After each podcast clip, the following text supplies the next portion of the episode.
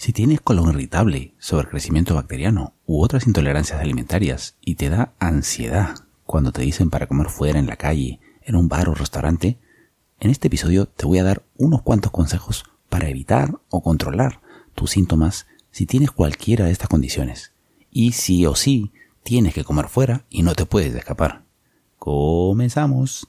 Nutrición y flora intestinal como claves de tu salud. En este podcast el doctor Luis Cueva, médico especialista del aparato digestivo con una certificación nutricional por Precision Nutrition y subespecializado en el manejo del sobrecrecimiento bacteriano, te hablará sobre el colon irritable, la flora intestinal, el sobrecrecimiento bacteriano y la nutrición como pilares de tu salud intestinal, bienestar físico y mental te ayudará a disfrutar de las comidas y tener la dieta más variada posible a través de cambios en tus hábitos y estilo de vida con más alimentos y menos medicamentos.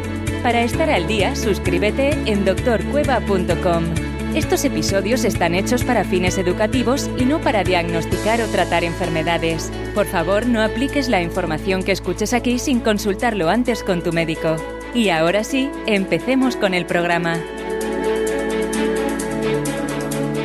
Hola, hola, hola, mi querida oyente, mi querido oyente, bienvenida a Nutrición y Flora Intestinal como clave de tu salud. Bueno, si esta es la primera vez que me escuchas, muchas gracias por darme un momento de tu tiempo.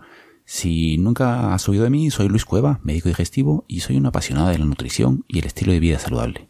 Y voy a ser tu anfitrión en este episodio, en el que vamos a hablar de algunos consejos para comer fuera si tienes colon irritable sobre crecimiento bacteriano. Pero bueno, si eres un oyente antiguo de este podcast, Dirás, pues, ¿dónde has estado? ¿Dónde has estado? ¿Dónde has desaparecido, Luis? Pues bien, mira, que primero, si eres un oyente o un oyente antiguo de este, de este podcast, darte una disculpa.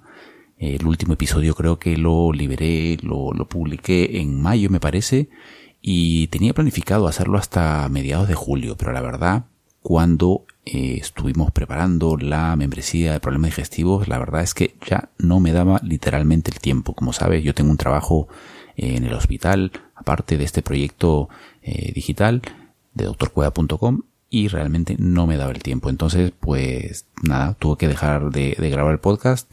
Ya ha pasado todo el verano incluso, por cierto, un verano muy reparador. Mm, he reflexionado mucho, descansado y espero que tú también.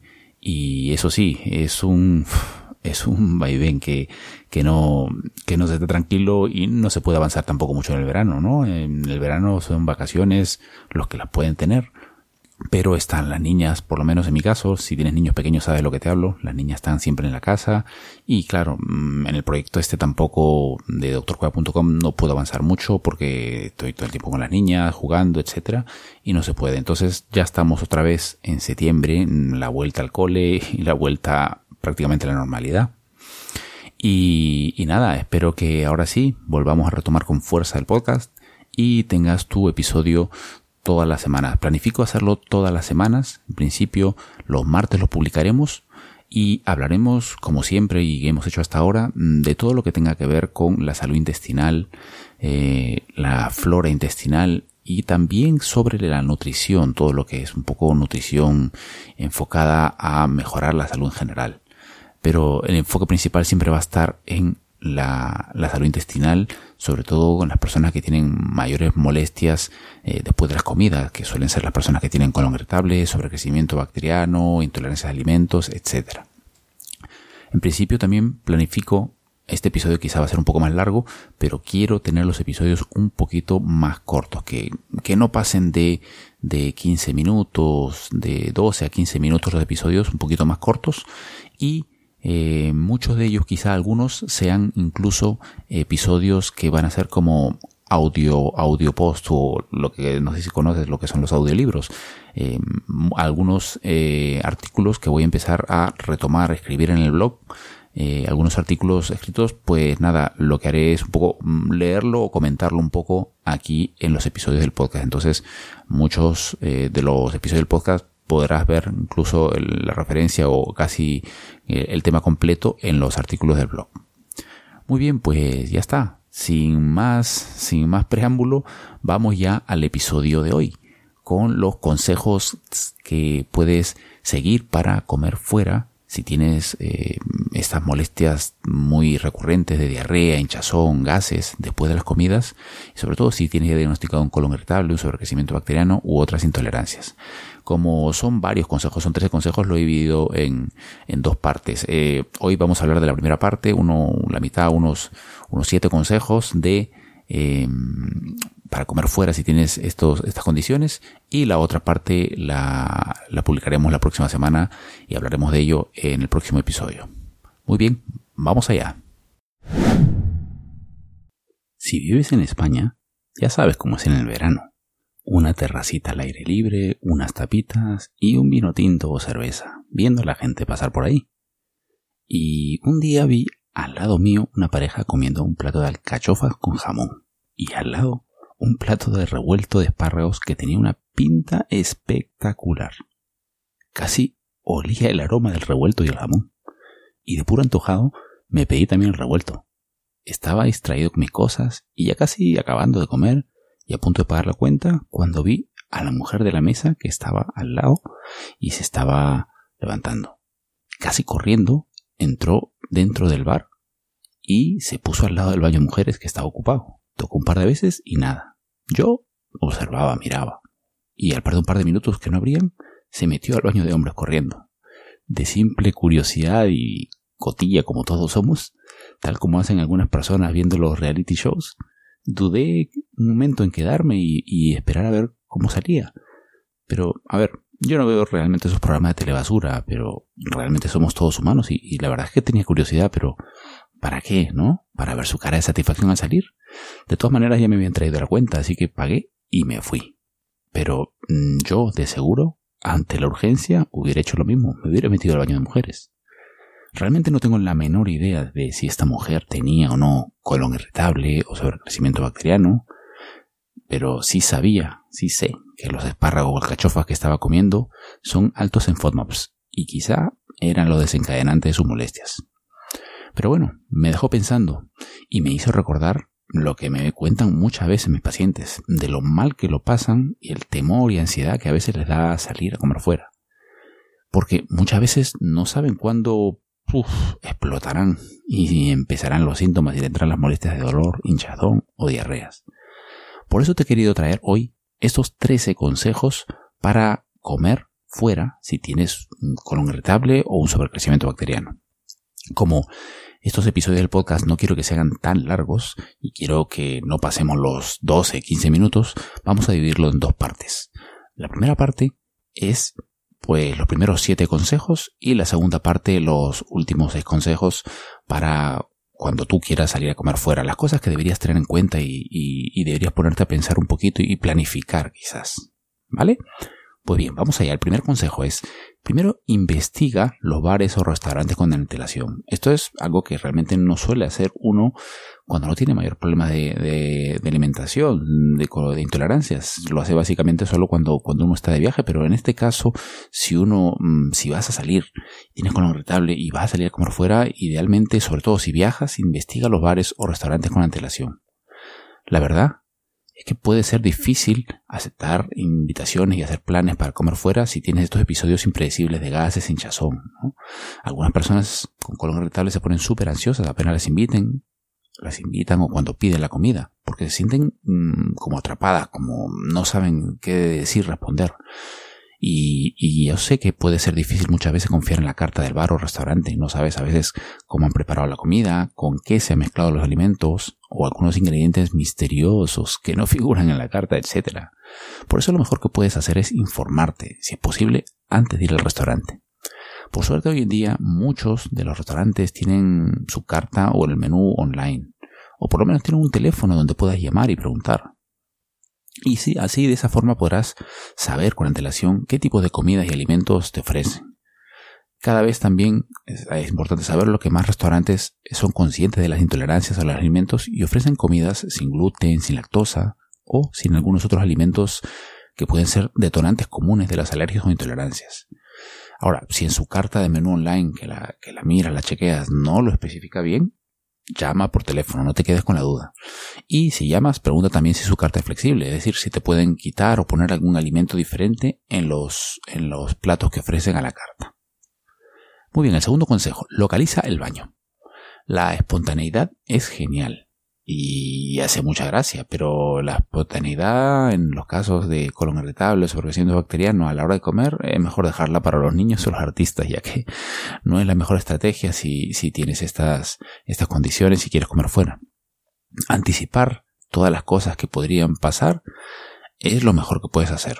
Por eso si llamas para reservar, Pide una mesa que esté cerca del baño por si acaso, sobre todo si tu colon irritable o sobrecrecimiento se manifiesta con estas, eh, estas urgencias de ir al baño. Ahora, no tiene que sentarte pegado al baño ahí como guardián de la puerta, pero realmente, idealmente en una mesa próxima. Que no se quieres que tengas un, un machuchón y correr los 50 metros planos saltando mesas si tienes una urgencia, ¿no? Si la comida mm, ha sido espontánea, la ha reservado algún amigo, algún familiar y no has podido reservar tú, apenas llegues localiza el baño. Y esto es especialmente importante, ¿sabes?, en centros comerciales o aeropuertos o sitios en los cuales pueden haber bares que tienen un baño compartido, baños comunes, y no tienen un baño en el mismo bar o restaurante. Por lo menos tenlo localizado, por si tienes la emergencia, no tengas que estar preguntando y salir corriendo para ver dónde está. El tercer consejo, si puedes, lleva tu propio coche o ten localizado un taxi o el, teléfono de los taxis. A ver, mm, llevar tu propio coche puede no parecerte útil, sobre todo si vives en una ciudad donde es difícil aparcar, pero es importante que sepas que tener la capacidad de irte cuando sea necesario siempre es una buena idea. Porque el colon irritable y el sobrecrecimiento bacteriano o las intolerancias te pueden dar una sorpresa en cualquier momento. Y puede ser que no sea justo inmediatamente después de comer algo, puede ser algo que comiste incluso más temprano ese día, antes de salir, y que te está dando síntomas un poco más tarde. Si vas con amigos o familiares cercanos, diles que prefieres llevar tu propio coche. No es que quieras evitarlo, pero que te hace sentir un poquito más cómodo, más cómoda eh, el tener una salida, el, poder irte en cualquier momento. Y si es difícil o imposible llevar tu coche o no tienes coche, ten ubicada la parada de taxis o un teléfono, ¿no? Una parada de taxi cercana o un número donde puedas llamar para pedir el taxi inmediatamente. Vamos a reabrir pronto el registro a la membresía de problemas digestivos, en la cual ayudamos a las personas con colon irritable, sobrecrecimiento bacteriano, intolerancias a alimentos y otros problemas digestivos a aliviar y tener sus síntomas bajo control. A través de contenidos y sesiones quincenales te ayudaremos a entender mejor la raíz de tu enfermedad y te guiaremos para que sepas qué cosas debes hacer para mejorar y aliviar tus molestias. Empezamos con cambios en la alimentación, con planes de dieta específicos para desinflamar el intestino, técnicas para ayudar a manejar el estrés que influyen mucho en la salud intestinal, hasta el uso de probióticos, enzimas, otros suplementos digestivos o incluso medicamentos. Avanzamos en un proceso por etapas, que cada uno podrá individualizar de acuerdo a sus necesidades con la información que iremos dando en los contenidos. Y de acuerdo a cómo vayas mejorando, puede que ni necesites pasar por todas las etapas. Además, en el área de miembros tendrás un sitio específico en el cual podrás consultar todas tus dudas para saber cómo personalizar mejor tu recorrido por cada etapa y tener el control de tus molestias más rápidamente. Si te interesa que te avisemos apenas abramos nuevamente el registro de la membresía, apúntate en doctorcueva.com barra grupo digestivo. El cuarto consejo. Sé consciente de lo que comes durante el día, pero no vayas con hambre. Cuando sepas que tienes una cena más tarde con familiares o amigos, asegúrate de tener en cuenta lo que comes durante el día. Vigila lo que comes durante todo ese día, incluso de forma más eh, meticulosa de lo habitual. Y no es que se trate de contar calorías, sino de que evites los alimentos que puedan desencadenar tus síntomas digestivos. Esto es ideal para es ideal para conocer tus síntomas desencadenantes.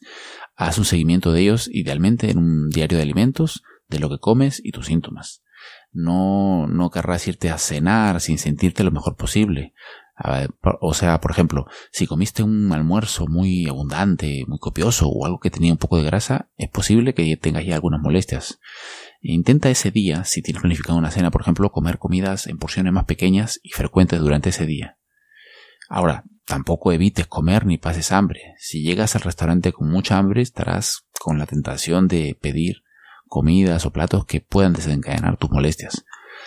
Trata de evitar todos los alimentos desencadenantes, sobre todo si ya conoces algunos, algunos que claramente a ti te dan molestias. y evite los excesos incluso en pequeñas cantidades. Esto te ayudará a estar libre de estrés y más relajado cuando salgas a comer fuera. El quinto consejo, evita situaciones de estrés antes de salir. De seguro que sabes que el estrés puede desencadenar la diarrea, dolor o cualquier otro síntoma digestivo propio del colon irritable y sobrecrecimiento bacteriano. A ver, salir a cenar puede ser pues muy estimulante y relajante para algunos, pero los que tienen intestino irritable o SIBO, eh, para estas personas seguro que puede ser una causa adicional de estrés y, y sabes muy bien de lo que hablo si, si tú lo padeces. Lo ideal es tener un buen diálogo interno y practicar algunos ejercicios o estrategias para mejorar quizá la ansiedad y el optimismo.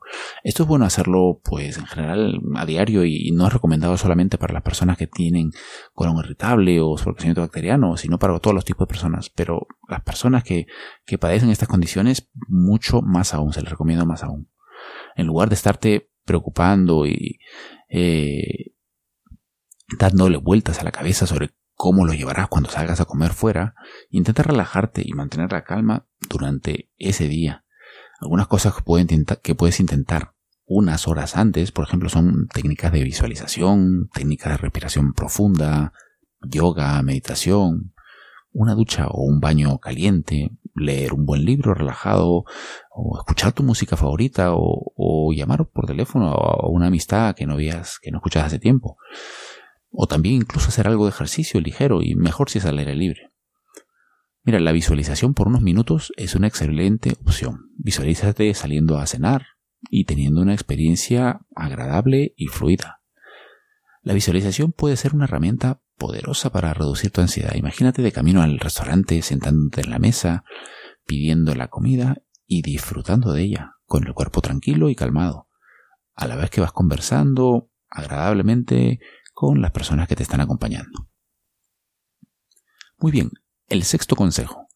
Mantén la calma mientras estés ahí. Recuerda mantener la calma de forma activa. Una vez que te sientes, respira profundamente y relaja los músculos, que quizá los tenga tensos. Olvídate por un momento de tus preocupaciones digestivas y observa, por ejemplo, la decoración del restaurante, las personas de las otras mesas, y disfruta del placer de estar con tus amigos o familiares. No te pongas a escanear el cuerpo en busca de posibles signos o síntomas imposibles, eh, de posibles problemas que te pueden estar teniendo. Este comportamiento de estar escaneando a ver qué síntomas tienes le envía un mensaje al cerebro de que existe una posible amenaza. Y en respuesta a una amenaza que perciba tu cerebro, la respuesta al estrés se activa. Y lo siguiente que puede venir, ya lo sabes, que tus intestinos empiecen a descontrolarse. Nuevamente, Usa la relajación y distráete para mantenerte calmada o calmado ante cualquier ataque, ruido intestinal o, cualquier dolor o molestia. Séptimo consejo y el último de este episodio. Recuerda que siempre hay una salida. El que pidas una comida para comer no significa que estás atrapada, atrapado. No tienes que comértela toda. Bueno, ni siquiera tienes que empezarla. Esto solo disparará tu ansiedad y aumentará el riesgo de que empiecen tus molestias. Realmente el único compromiso que tienes cuando pides un plato de comida es pagar lo que pidas, lo que pidas para comer. Pero no hay ninguna ley que te obligue a quedar y empezar a comértelo y terminártelo. Si en algún momento te encuentras realmente incómoda, incómodo para disfrutar de la cena o la comida, simplemente pide disculpas a las personas que te acompañan y te vas. No te estreses tanto por la incomodidad de las otras personas, que de seguro es mucho menor su incomodidad que la tuya y seguro que se les olvidará en unos minutos luego de que te hayas ido. Aparte, si son tus familiares o, buenos amigos, de seguro entenderán tu decisión y te apoyarán. Bueno, aquí lo hemos dejado para este episodio, aquí lo vamos a dejar. Ya estamos sobre los 12-13 minutos, así que vamos a dejar el resto de consejos para el siguiente episodio. De todas maneras, te voy a dejar en la nota de este episodio un recurso por si quieres descargarlo. Es un listado de alimentos bajos en FODMAPs que incluyen muchos alimentos que son fácilmente están disponibles en, muchos bares y restaurantes y de seguro pues suelen ser más, más o menos seguros para las personas que tienen colon irritable sobre crecimiento bacteriano. Si no sabes lo que son los FODMAPs, te lo dejaré también en la nota del episodio un, un, artículo en el cual te hablo de lo que son los FODMAPs, que son pequeños carbohidratos que mm, suelen ser difíciles de digerir, pero sobre todo para las personas con colon irritable. Y entonces, si desea descargarlo, en la nota del episodio lo tienes un, listado de alimentos en las cuales eh, hay varios tipos de alimentos bajos en estos tipos de FODMAP, de esos carbohidratos difíciles de digerir, y las porciones en las cuales son más o menos seguros ingerirlo. Es decir, eh, hay un listado de alimentos, por ejemplo, de, algunos tipos de verduras, frutas, de, cereales, y, las porciones máximas que se recomiendan eh, comer como máximo por comida para no desencadenar los síntomas. Entonces puedes buscar entre ese listado algunos de los tipos de alimentos que son frecuentemente encontrados eh, en, los bares o los restaurantes y, y, nada, trata de ceñirte a esas cantidades. Todo eso lo tienes en las notas de este episodio. Muy bien, eso ha sido todo por hoy. Te espero entonces la próxima semana con la segunda parte de los consejos para comer fuera si tienes colon irritable, sobrecrecimiento bacteriano u otras intolerancias a alimentos. Y así llegamos al final de este episodio. Muchas gracias por acompañarnos. Y si tienes alguna pregunta o comentario, déjalo en nuestro sitio web en las notas del programa o envíamela a luis.doctorcueva.com. Si te gusta el podcast, añádelo a tu lista y puedes seguirme también en Twitter en arroba doctorcueva y en Facebook en facebook.com barra doctorcueva. Todos estos enlaces y de los recursos importantes que mencionemos siempre estarán en las notas del programa. Visítanos en doctorcueva.com si quieres más información y recursos para mejorar tus molestias digestivas y potenciar tu salud, alimentarte mejor y establecer hábitos de vida saludable, pero disfrutando del camino y dándote gustitos de vez en cuando. Y si te gusta nuestro programa, nos ayudaría mucho que nos dejaras una valoración con un comentario amable y unas 5 estrellas en iTunes o en la plataforma que utilices para escucharlo. Este podcast es 100% gratuito y eso nos ayudará a seguir manteniéndolo, pero sobre todo podrá llegar a más personas y les ayudarás a mejorar su salud ellos mismos. Eso es todo por hoy y hasta la próxima.